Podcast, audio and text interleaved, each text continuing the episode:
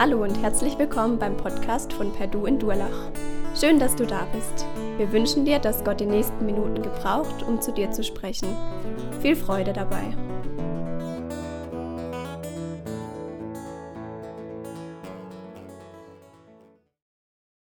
Stellt euch vor, einer der Leute, die jetzt gerade neu angefangen haben, zum Beispiel der Jonathan, der ist neu startet als Schreiner, kommt in seinen Betrieb mit Fußballerklamotten angezogen und einen Ball in der Hand und kickt erstmal eine Runde.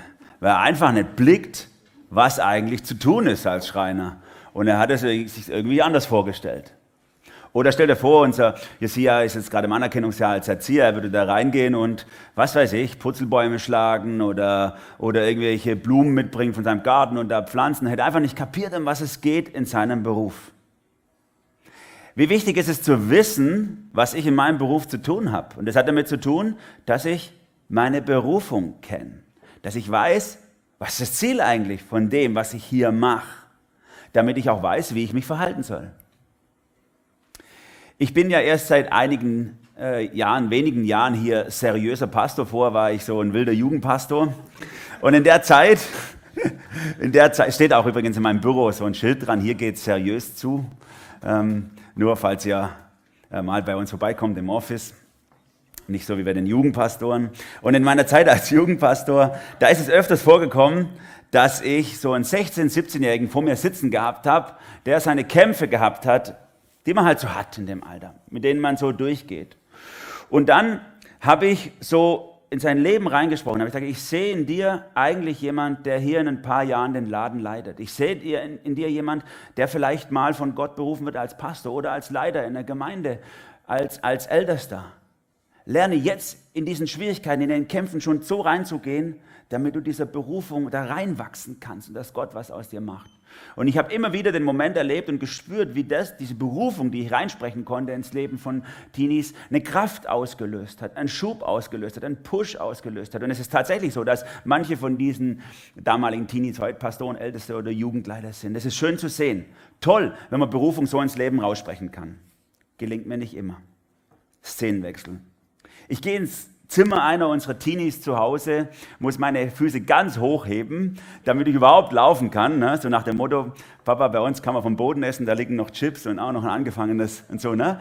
Ganz hochheben und dann stehe ich so vor das Bett, er liegt in seinem Bett mit dem Tablet in der Hand und so sage ich, wie willst denn du meine Familie führen? Wenn du nicht mal dein Zimmer sauber halten kannst. Wie willst denn du mal später eine Familie versorgen oder einen Haushalt, geschweige denn, wenn du nicht mal dein Zimmer das löst keinen Schub aus. Das hat keine Kraft. Das ist keine Berufung, auch wenn beides von der Zukunft spricht. Berufung zu kennen kann einen Schub in unserem Leben auslösen, kann Kraft freisetzen, wenn wir wissen, was für ein Ziel, für was wir da sind, was unser Ziel ist, wenn wir es gut formulieren. Heute sind wir im vierten Teil, vierten Teil unserer Serie Siegreich Leben im Petrusbrief. Und der Petrus, der macht es richtig super hier in dem Text heute, 1. Petrus 2 ab Vers 4. Wenn ihr eure Bibel dabei habt, schlagt sie auf, könnt ihr schon mal mitlesen ein bisschen. Nachdem er in den ersten drei Teilen die lebendige Hoffnung vor Augen gemalt hat, seinen Zuhörern, seinen Lesern, hat er sie an zwei Dinge erinnert, nämlich zum einen, dass sie um ein heiliges Leben ringen sollen und dass sie aufrichtig einander lieben sollen. Und heute, im Anschluss daran, hebt er sozusagen die Juwelen der Erlösung gegen das Licht der Gnade Gottes und schaut an, was ist eigentlich was Gott uns so Wunderbares schenkt, unsere Berufung, in die wir reinwachsen dürfen und in die wir reinwachsen sollen.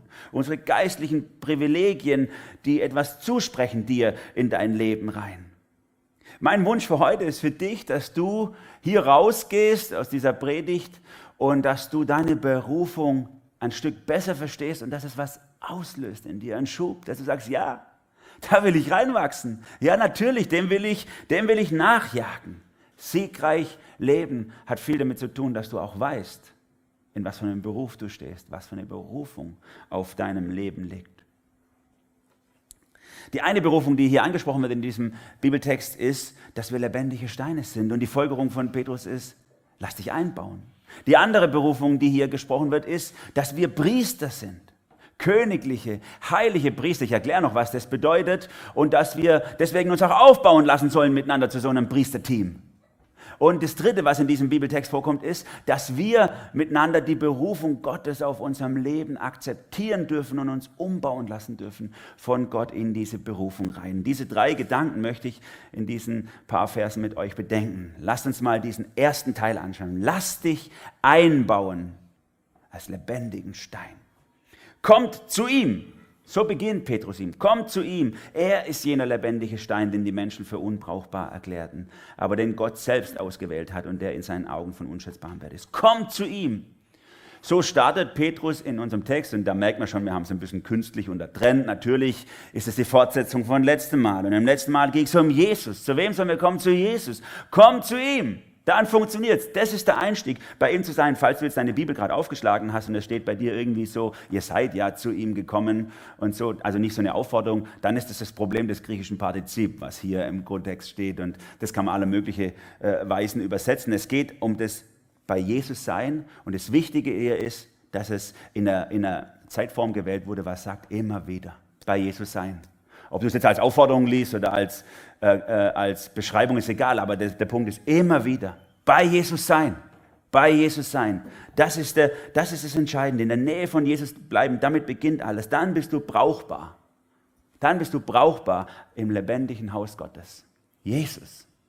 Wir haben ja hier in der Regel Winterspielplatz immer im Winter. Mal gucken, wie das dieses Jahr werden soll, keine Ahnung. Winterspielplatz im Winter und da kommen viele Menschen, die haben mit Gott nichts am Hut. Und wenn ich mit ihnen oder mit Jesus nichts am Hut und wenn ich mit ihnen ins Gespräch komme nach einer gewissen Zeit, wo wir Vertrauen fassen, dann kann es auch sein, wir kommen aufs Thema Glaube zu sprechen und dann sagen, kann es sein, ich höre, ich finde schon irgendwie cool mit Kirche und Glaube und so, aber mit dem Jesus kapiere ich nicht. Warum brauche ich denn Jesus? Oder noch öfters passiert mir es, wenn ich mit Moslems im Gespräch im Gespräch bringen. Wir können uns vor allem mit diesen vielen liberalen Moslems hier im Westen gut einigen über, klar, Religion ist so wichtig und Gott natürlich. Nur das mit dem Jesus ist ein Problem. Jesus, an dem scheiden sich die Geister.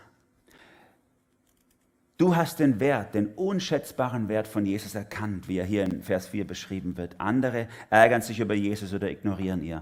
Es heißt ja, er ist jener lebendige Stein, den die Menschen für unbrauchbar erklärten. Christus ist dieser Stein, dieser lebendige Stein. Und nur wenn du in seiner Nähe bist, kannst du selber zu so einem lebendigen Stein werden. Das ist das Ziel, was Paulus schon in Römer 8 beschrieben hat, ab Vers, äh, in Vers 29, wo er sagt, wenn wir das Bild Jesu anschauen, dann werden wir hineingestaltet, umgeformt in sein Bild. In sein Bild. Wenn du in der Nähe des lebendigen Steins bist, wirst du zu einem lebendigen Stein. Und wenn du in der Nähe von Jesus bist, dann wirst du ein kleiner Jesus, sage ich jetzt mal. Dann wirst du ähnlicher. Ihm immer ähnlicher. Er ist ein lebendiger Stein. Das, dieses Wort lebendiger Stein deutet auch darauf hin, dass die Beziehung, die du zu Jesus haben darfst, eine lebendige Beziehung sein soll. Nicht eine Tode. Wenn wir glauben, glauben wir nicht an Jesus. Wir glauben nicht, dass Jesus Gottes Sohn ist. Das schon auch. Aber vor allem vertrauen wir Jesus. Das ist übrigens das selbe Wort auch hier im griechischen Grundtext. Wenn es um Glaube geht, meint es immer auch Vertrauen. Im Deutschen haben wir zwei Worte. Im Griechischen, in dem das Neue Testament geschrieben ist, nur ein Wort. Glaube und Vertrauen ist dasselbe. Ich glaube nicht nur an Jesus, ich vertraue ihm in meinem Alltag. Jesus ist so kostbar für seinen eigenen Vater, es ist so wunderbar, wie das hier beschrieben ist. Gott hat ihn auserwählt, hat ihn in seinen Augen, dass er von unschätzbarem Wert. Wenn er in den Augen Gottes von unschätzbarem Wert ist, soll das auch für uns sein. Er ist Gottes Supermasterplan zur Rettung der Welt. Gott hat keinen anderen Plan, es gibt keinen Plan B, es gibt nur Jesus. Und es darf auch in unserem Leben, braucht es nichts anderes, kein Plan B, keine, keine zweite Möglichkeit, sondern nur Jesus. Weil er so kostbar ist, auserwählt kostbar als Hauptwerkzeug Gottes zur Rettung dieser Welt. Und deswegen, aufgrund dessen ruft der Petrus in dein Leben rein, Vers 5, lasst euch selbst als lebendige Steine in das Haus einfügen, das von Gott erbaut wird und von seinem Geist erfüllt ist. Weil das Haus lebendig ist, das Gott baut und damit ist das Reich Gottes gemeint, darfst auch du lebendig dich einbauen lassen, ein Teil davon werden. Lebendig heißt lebendige Beziehung zu Jesus haben. Hast du eine lebendige Beziehung zu ihm? Eine lebendige Beziehung zeigt sich im Alltag. Nicht glauben an Jesus, nicht glauben, dass irgendwelche Glaubenssätze, sondern vertrau im Alltag ihm. Und das können wir jetzt in dieser Zeit ganz wunderbar beobachten. Corona, da scheiden sich die Geister. Da sehen wir auch ein Stück weit, wie weit es mit unserem Vertrauen her ist. Hat mal jemand gesagt, das gilt nicht nur für die Wirtschaft, war ein Wirtschaftsmann, aber hat gesagt, in Corona-Zeiten sehen wir, wo die eigentlichen Probleme vorher schon lagen. Und jetzt sehen wir es auch in unserem Glauben. Haben wir Vertrauen zu Gott oder rennen wir ängstlich rum? Am Freitag war die Einschulung unserer Tochter, die Feierlichkeit, wurde alles schön ähm, Corona konform gemacht. Es war nicht die ganze Schule, sondern nur zwei einzelne Klassen und so wie hier mit Abstandsregeln und alle Leute sind mit Maske zum Sitz gelaufen. Ist alles gut, finde ich auch absolut unterstützenswert. Aber meine Frau und ich, wir waren die Ersten in dem Saal. Es war schön, wir haben doch gesehen, wie die Direktorin zur Musik gedanced ist, bevor sie dann seriös geworden ist. Und dann kamen also die anderen, die anderen Familien rein. Und das war schon spannend zu sehen. Die einen völlig, völlig entspannt und dann gab es aber auch Familien, die dann haben auch kleinere Kinder dabei gehabt, die bis zum kleinsten Säugling alle mit Masken voll vermummt reingekommen sind. Angst, Angst hier hat aus ihnen rausgestrahlt. Und es ist okay, wenn ich Jesus nicht habe, dann kann ich auch Angst haben bei sowas. Aber wenn ich Jesus habe, brauche ich doch keine Angst haben. Dann kann ich doch, das ist doch ein Unterschied. Dann kann ich doch anders, dann kann ich doch anders durch die Welt gehen. Es gibt ja Leute, die tun ihre Zeitrechnung oder ihre ganze Planung schon nach zwei äh, Maßgaben einteilen. Ne? Also vor Corona, ah, ich muss groß schreiben, hat der Robin gesagt, sonst sieht man es nicht auf dem Livestream. Vor Corona und nach Corona. Zwei Markierungen. Vor Corona, ja, das machen wir alles mal nach Corona. Vor Corona war alles besser, jetzt ist alles schlechter. So sind wir nicht, wir Christen. Für uns gilt was ganz anderes, oder? Für uns gibt es nur eine Markierung, die unsere Zeit durchbricht. Und das heißt vor Christus und nach Christus. Und sonst nichts. Es gibt eine Zeit vor Christus und da können wir mit Angst durch die Welt gehen, weil wir wissen nicht, dass es Hoffnung gibt. Aber nach Christus brauchen wir keine Angst mehr haben. Auch nicht vor einer Pandemie. Auch nicht vor irgendwas, was uns irgendjemand an die Wand malt. Leute, wir dürfen uns unterscheiden von der Welt, indem wir nicht leichtfertig und ohne Sinn und Verstand drumrennen, aber ohne Angst weil wir eine lebendige Gottesbeziehung haben. Und ich will euch mal herausfordern, jetzt vor allem euch an den Bildschirmen, dich, der du dich vielleicht schon seit Monaten vergräbst zu Hause, weil du Schiss hast, weil du Angst hast. Komm raus, such die Gemeinschaft. Jesus ist größer als deine Angst. Und das sage ich jetzt nicht zu den Risikopatienten, die gleich sterben, wenn sie Corona kriegen, ne? sondern zu denen, die einfach eine unbestimmte Angst haben, die nicht begründet ist, die einfach nur so wabert untergründig. Petrus bringt diese Berufung, äh, untermauert diese Berufung mit Zitaten aus dem Alten Testament, Vers 6. Gott sagt ja in der Schrift, seht, ich verwende für das Fundament auf dem Zionsberg einen Grundstein von unschätzbarem Wert, den ich selbst ausgewählt habe. Wer ihm vertraut, wird vor dem Verderben bewahrt werden. Das ist so spannend. Wenn er spricht über das Vertrauen, das wir haben dürfen, diese lebendige Beziehung, dann sagt er, warum? Nicht, weil ich fühle so und im Worship, das war so cool. Nein, denn so sagt die Schrift. So sagt die Schrift. Wir glauben, weil es geschrieben steht. Wir glauben, weil es die Bibel sagt. Weil die Bibel vertrauenswürdig ist, weil es die Quelle der Offenbarung Gottes ist. Meine, meine Überzeugung ist nicht meine Meinung oder mein Gefühl oder so, sondern es, es ist die Wahrheit aus der Bibel. Hier ein Zitat aus Jesaja 28, Vers 16 das aufzeigt, dass der Plan Gottes mit Jesus schon immer sein Plan A war für die Welt. Dieser Plan beginnt in Zion, das ist ein anderes Wort für Jerusalem. Von dort ging das Rettungsgeschehen der Welt aus. Und so Vers 7, euch also, die ihr glaubt, kommt der Wert dieses Steins zugute. Doch was ist mit denen, die an ihrem Unglauben festhalten? Wenn du Jesus glaubst, also eine lebendige Beziehung zu ihm hast, dann wird die Rettung Gottes wirksam für dich. Wer nicht vertraut, für den wirkt es nicht. Wenn du halb verdurstet durch die Wüste rennst und du bist wirklich so am Ende, schleppst dich nur noch so auf allen Vieren voran und du kommst so in Sichtweite von einer Oase. Und da plätschert das Wasser und die Palmen sind grün, es ist wunderschön, ein paar Kolibris fliegen rum. Was musst du machen? Hinrennen und trinken. Aber wenn du sagst, oh, es ist Vater Morgana, ich weiß nicht, ob man dem vertrauen kann, ich bin lieber mal vorsichtig und so, dann stirbst du. Nur wenn wir zu diesem lebendigen Stein kommen und unser Haus auf diesem lebendigen Stein aufbauen, sind wir gerettet und sonst nicht. Es heißt in der Schrift hier weiter, der Stein, den die Bauleute für unbrauchbar erklärten, ist zum Eckstein geworden. Und an einer anderen Stelle heißt es, es ist ein Stein, an dem sich die Menschen stoßen, ein Fels, an dem sie zu Fall kommen. Zwei alttestamentliche Zitate, die diese Optionen aufzeigen. Ne? Einmal Psalm 118, 22, einmal Jesaja 8, 14. Eckstein oder Stein des Anstoßes. Eckstein oder Stein des Anstoßes? Ist Jesus Zentrum deines Lebens, auf das alles aufbaut? Dann gibt es für dich nur eine Zeit vor Christus und nach Christus. Dann ist für dich Christus dein Leben und alles andere muss dem weichen, dieser Berufung. Oder ist Jesus Stein des Anstoßes, dass du sagst, Religion okay, Kirche in Ordnung, aber das Jesus-Ding, das brauche ich nicht.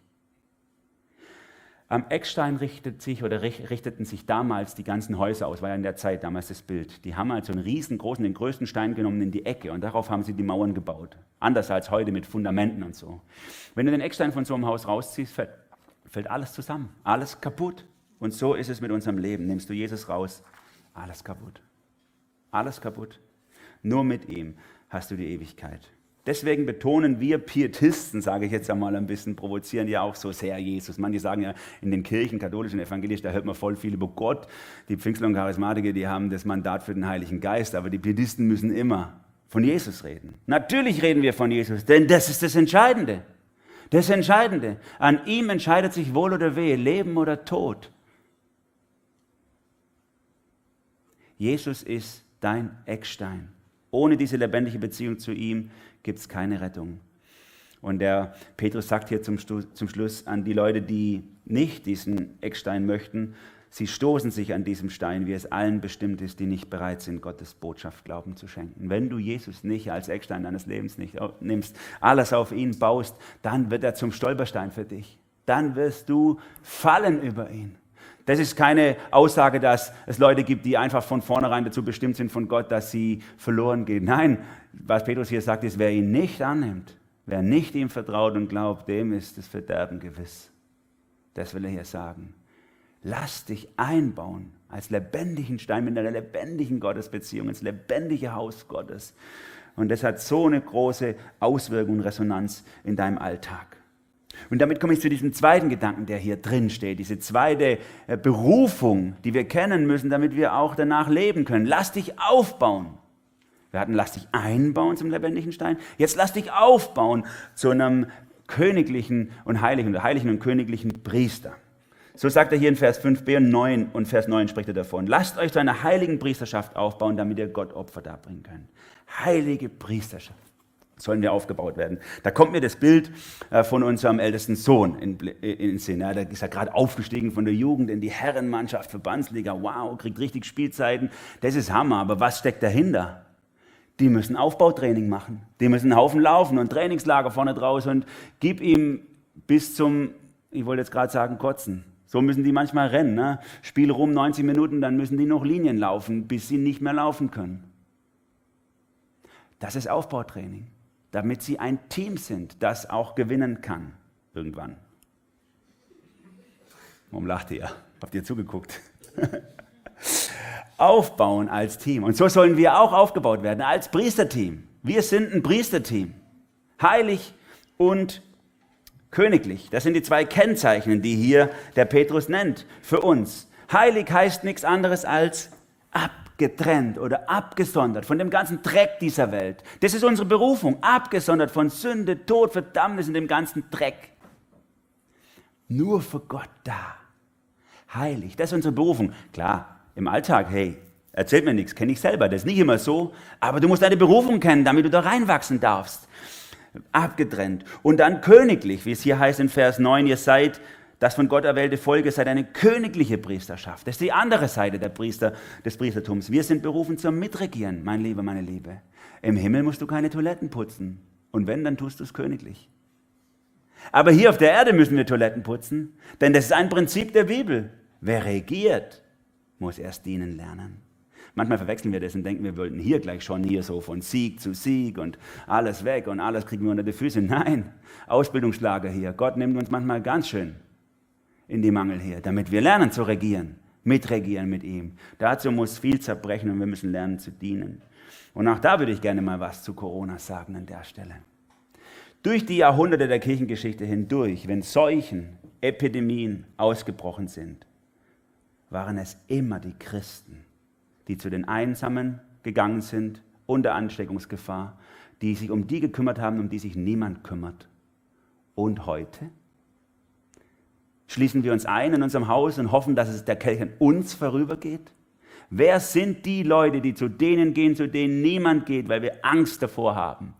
Wenn ich ohne Christus unterwegs bin, dann muss ich Angst haben. Dann ist das Leben hier das Einzige, was sich lohnt, für das es sich lohnt zu kämpfen. Aber wenn ich Jesus habe, dann weiß ich, das Eigentliche kommt noch. Ich habe eine ganz andere Berufung, mitzuregieren in der Herrlichkeit, in der Ewigkeit. Und dann kann ich mich aufopfern für diese Menschen, um die sich niemand kümmert.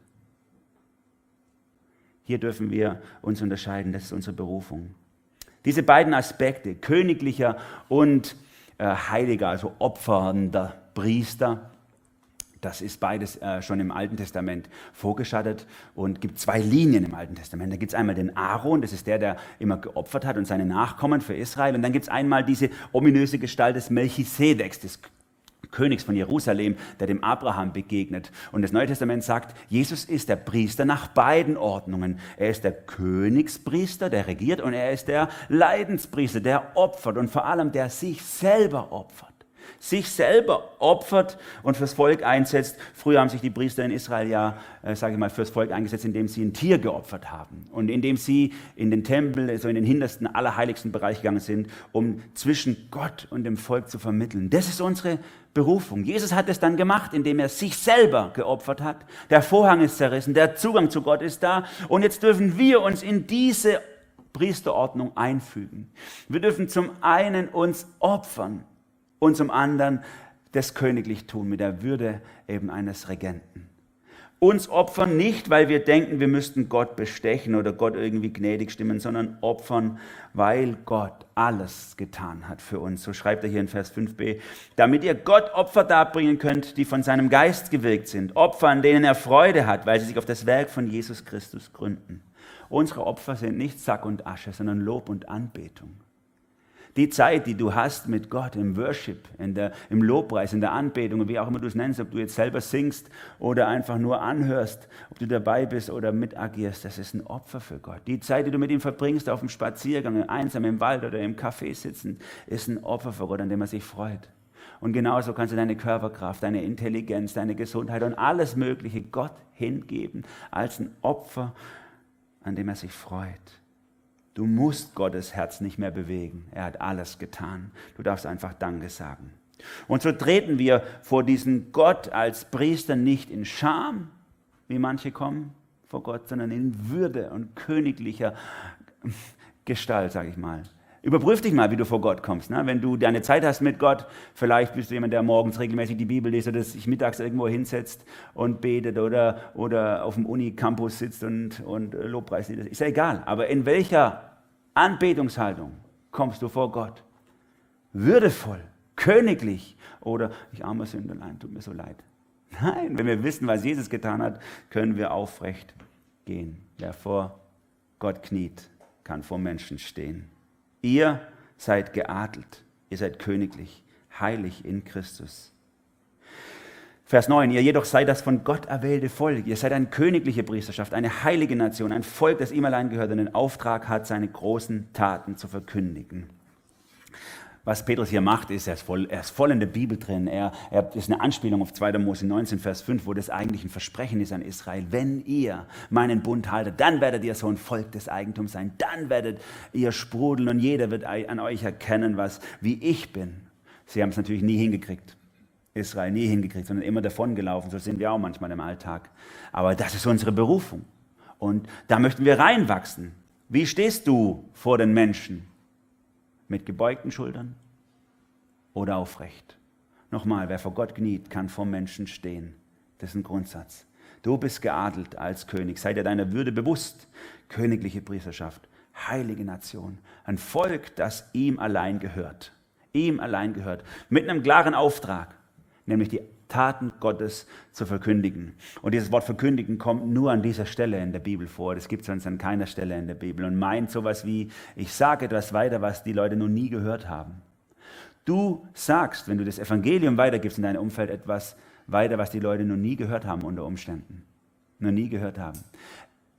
Und das ist wichtig. Ich möchte euch ermutigen dazu. Es gibt ja Leute, die sagen, ich lebe lieber das Christliche vor, als dass ich davon spreche. Hey, mach das eine und lass das andere nicht sein. Tu beides. Leb so in deinem Beruf, im Studium, in deiner Familie, dass es zu Jesus passt, aber red auch davon. Verkündige die Sachen, die die Leute noch nie gehört haben. Natürlich ein bisschen mit Sinn und Verstand und nicht blöd wie ein, was weiß ich was, ne? wie ein Trampel, der durchrennt und den Leuten eine Predigt aufs Auge drückt. Aber red davon. Klare Aufgabe. Und zwar in einer begeisterten Art und Weise. Da ist für mich auch mal wieder das Beispiel, wenn ich unseren Josi spielen sehe, ich finde es auch cool, wie der kickt, muss ich mal sagen an der Stelle. Und ich bin begeistert davon, oder? Aber hey, von Jesus bin ich noch ein bisschen mehr begeistert, muss schon sagen. Und das ist wichtig. Wenn es schon Sachen gibt, die, die hier auf der Erde dich begeistern, dann sollte Jesus dich noch mehr begeistern. Dein neugeborenes Kind begeistert dich. Genial. Hey, Jesus darf dich noch mehr begeistern. Du freust dich an deiner Frau und deinem Mann. Genial. Aber Jesus darf dich noch mehr begeistern und red davon. Egal was es ist, was du, über was du dich freust und was du begeistert bist. Jesus darf dich noch mehr begeistern. Red von ihm. Das ist dein Auftrag als heiliger und königlicher Priester. Wir miteinander als Priesterschaft. Das ist so diese fromme Terminologie, die Petrus hier benutzt. Und damit komme ich zu diesem dritten und letzten Gedanken, der hier noch drin steckt. Nicht nur einbauen lassen als lebendiger Stein, nicht nur aufbauen lassen als eine heilige und königliche Priesterschaft, sondern auch umbauen lassen in diese Berufung Gottes hinein. Dazu gehört das, was verändert sich in uns, in diese Berufung Gottes hinein. Und das bringt er hier am Schluss.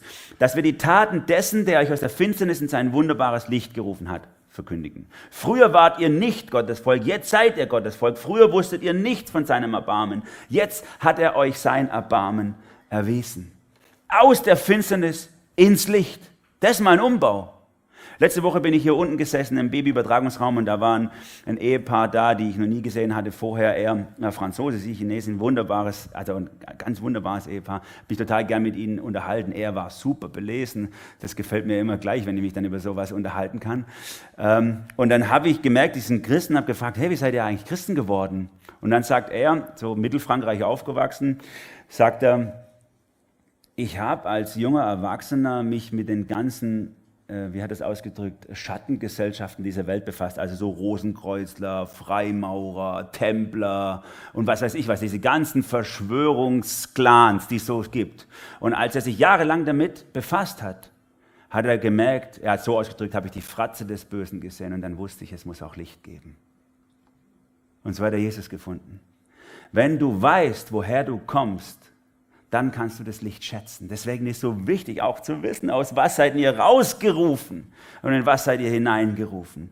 Wenn du die Fratze des Bösen gesehen hast, dann weißt du, was Licht ist.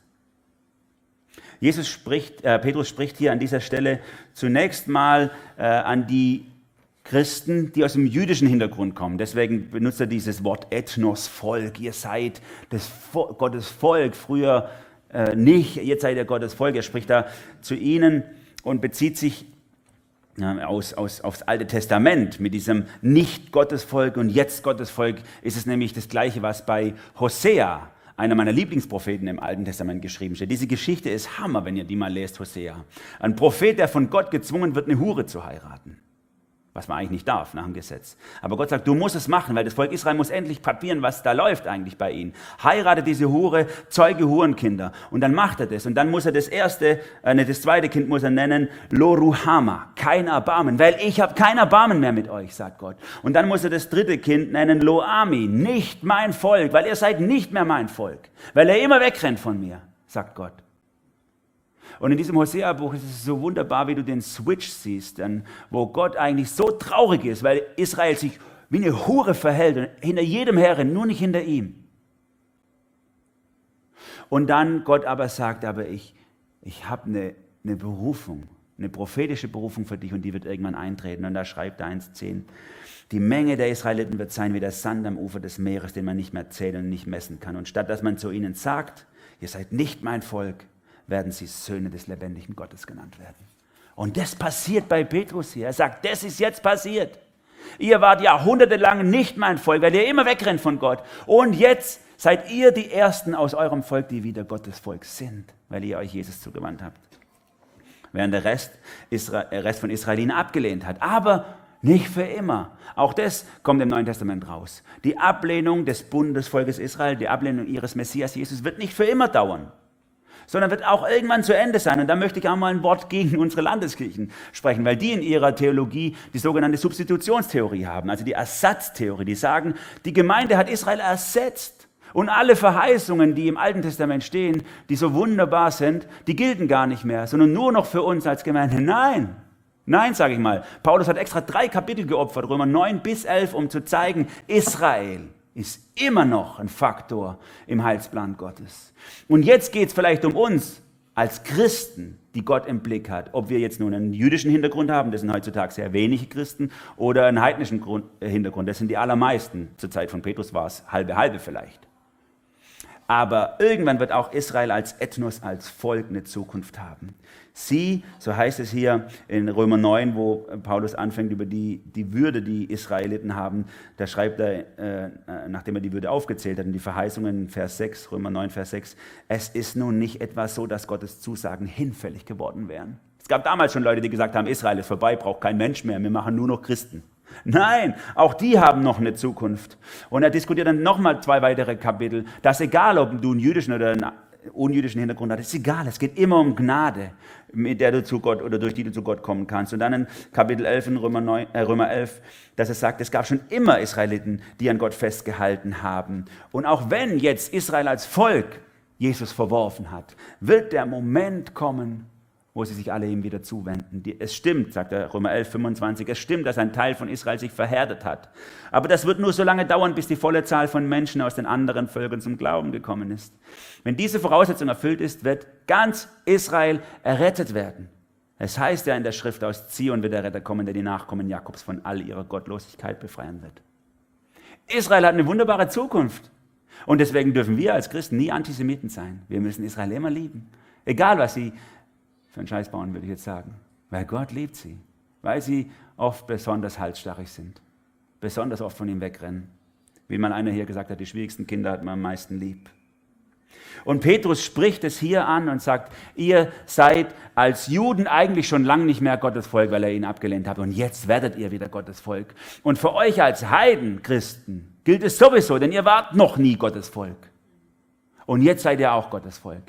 Ihr alle miteinander gehört jetzt zu, zu Gott. Das ist deine Berufung. Lass dich da reinbauen in diese Berufung, dass du Gottes Eigentumsvoll wirst. Erkenne, woher du kommst, aus der Finsternis und wohin du berufen bist, in das Licht, damit es Kraft freisetzt, in dieses Licht hineinzuwachsen und dieses Licht immer mehr scheinen zu lassen in dir und alles aufdecken zu lassen und scheinen zu lassen durch dich. Manchmal kommt es mir so vor, dass wir, und ich sage jetzt mal wir christlichen Jugendlichen, also jugendlich bin ich jetzt nicht mehr, aber auch christlicher Jugendlicher mal gewesen, dass wir, die als christliche Jugendliche in christlichen Elternhäusern aufwachsen, dass wir manchmal einen schweren Zugang dazu haben. Weil wir die Finsternis nicht geschmeckt haben, wissen wir nicht, was das Licht ist. Weil wir nicht wissen, wovon wir errettet sind, schätzen wir die Errettung und die Gnade nicht mehr so sehr. Wisse, woher du kommst und wovon Gott dich befreit hat und du wirst einen ganz anderen Schub, einen ganz anderen Push haben. Die Bibel sagt, ohne Christus, das ist unser Datum, vor Christus, nach Christus. Vor Christus, stinkend, abgelehnt, verabscheuenswürdig, widerlich. Nach Christus angenommenen Wohlgeruch, heilig, wunderbar, würdevoll. Früher, so schreibt Petrus hier, wusstet ihr nichts von seinem Erbarmen. Jetzt hat er euch sein Erbarmen erwiesen. Ihr wusstet nichts, jetzt hat er es euch erwiesen. Wie erlangt man Wissen? Indem man es erlebt. Nicht indem man Bücher liest, obwohl ich gerne Bücher lese.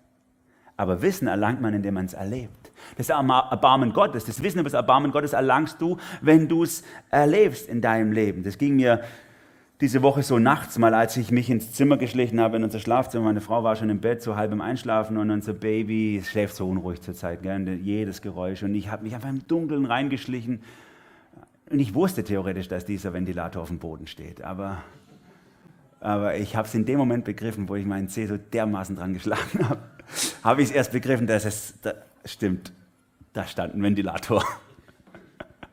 Dann war das Baby wach und ich hatte eine Zeit lang Schmerzen im Zeh. Ne? Wissen kommt durch Erfahrung. Wissen mehrt sich durch Erfahrung. Wenn du im Dunkeln laufen musst in deinem Zimmer, dann schätzt du den Lichtschalter wieder. Das hilft unglaublich. Und so nochmal, wenn du die Fratze des Bösen gesehen hast, dann liebst du das Licht umso mehr. Weiß, wisse, woher du kommst und wovon dich Gott befreit hat, dann wird es Kraft freisetzen in deinem Leben. Du bist aus der Finsternis in sein wunderbares Licht gerufen. Halleluja. Und Finsternis gibt es auf zwei Arten in der Bibel.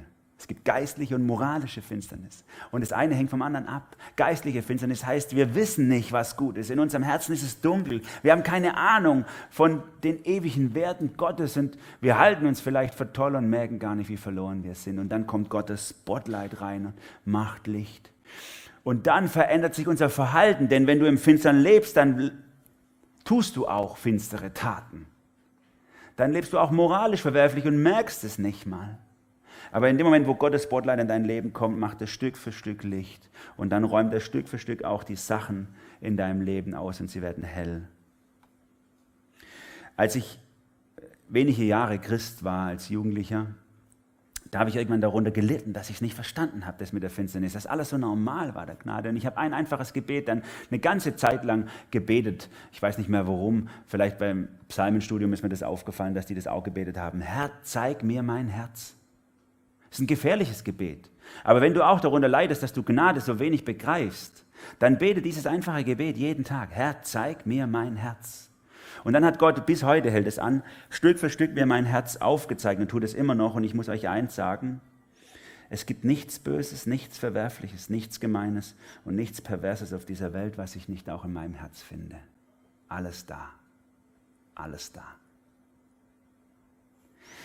Deswegen ist die Gnade so kostbar für mich, weil ich sie am wenigsten verdient habe, weil ich mein Herz sehe und Gott es immer wieder aufzeigt. Ich möchte zum Schluss kommen. Siegreich leben hat was damit zu tun, dass du deine Berufung kennst, deine Berufung kennst. Als junger Mensch ist man ja so in dieser Phase, wo man seinen Beruf raussucht. Man muss ja so große Entscheidungen treffen zwischen 14 und 25, so große Entscheidungen wie, wen heirate ich, will, ich mit Gott oder ohne Gott leben? Das läuft meistens in dieser Phase auch ab und eben auch, was für einen Beruf ergreife ich. Und da habe ich mich auch gekämpft. Ich wollte als erstes Jahr Florist werden eigentlich. Das war mein Traumberuf als Zwölfjähriger. Florist, ich liebe Blumen. Und dann irgendwann hat sich zerschlagen, dann wollte ich Lehrer werden. Und das hat sich auch zerschlagen. Und als dann so mehr und mehr die Berufung klar wurde in meinem Leben, dass es in Richtung ähm, pastoralen Dienst geht, sage ich mal, als das mal klar war, hat es eine Kraft freigesetzt. Vorher war ich immer so, was soll ich machen? Ist vielleicht das besser oder jenes? Und du warst immer so gehemmt. Und als die Berufung klar war, zack, dann ist wie, dann läuft's am Schnürchen. Dann gehst du deinen Weg da, zack, zack, zack und alles hat sich geregelt. Berufung zu kennen setzt unglaublich kraftfrei in unserem Leben und deswegen darf unser Fokus auch in unserem Leben nicht so nicht darauf liegen, so was muss ich machen, was darf ich nicht machen als Christ, sondern kenn deine Berufung. Kenn deine Berufung, woher du kommst, wohin du gehst. Und es setzt Kraft frei in deinem Leben. Das kann ich dir sagen. Und das wünsche ich dir, dass du in deine Berufung, in das, in das Wissen deiner Berufung reinwächst, damit es diese Kraft entfaltet, die es entfalten kann. Amen. Ich bete. Jesus, es ist so, so wunderbar, dass du uns aus der Finsternis ins Licht gerufen hast, Herr. Und ich bin dir so dankbar, dass wir unsere Zeit und unser Leben nicht einteilen müssen in vor Corona, nach Corona, in, in vor irgendwelchen Krisen und nach irgendwelchen Krisen, sondern dass wir unser Leben einteilen dürfen in vor Christus und nach Christus. Wenn du in unserem Herzen bist, Herr, dann verändert sich alles.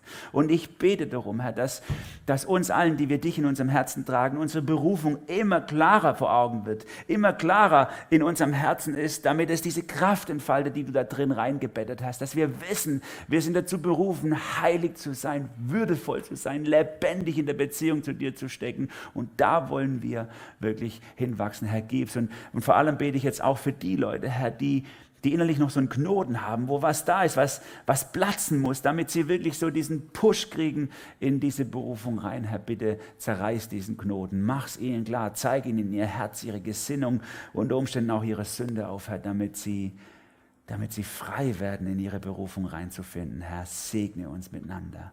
Amen.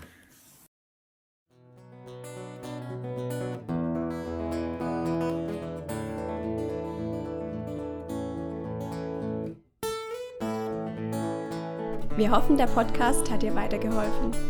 Falls du noch Fragen hast, besuche gerne unsere Homepage unter www.per-du.church.